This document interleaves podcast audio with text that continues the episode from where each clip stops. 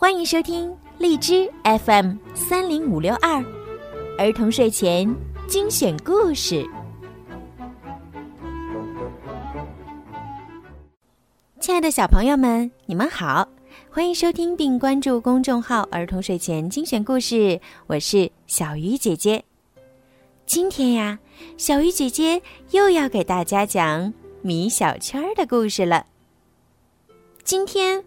他会和他的好朋友们在学校发生什么有意思的事儿呢？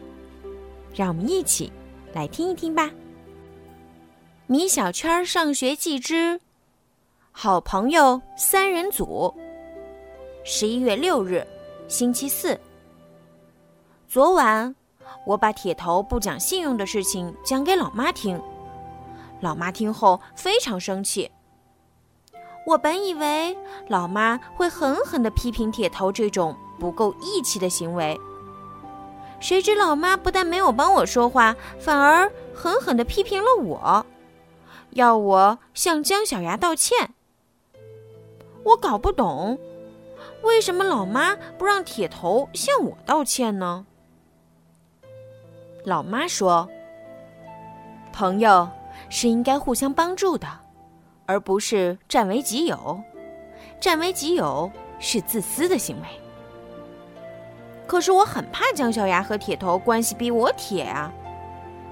老妈又说：“米小圈儿，你觉得有一个好朋友好，还是两个好呢？”我终于想通了，老妈说的对。妈妈，我明白了，我想拥有两个好朋友。老妈亲了我一下，很高兴的离开了我的房间。我要有两个好朋友，一个可以跟我一起上学、一起玩儿，另一个可以送我蛋挞吃。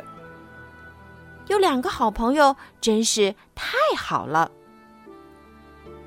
老妈评语：米小圈儿，看来你还是没明白。我来到学校，跟姜小牙讲和。我们三个要成为最好的朋友。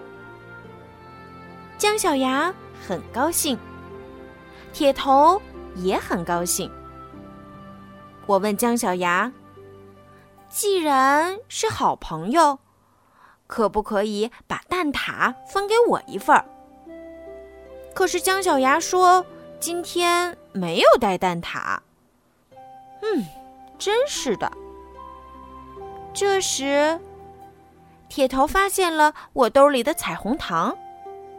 他俩把彩虹糖抢去，每人吃了一份。哼！老妈评语：米小圈儿，交朋友是需要付出的。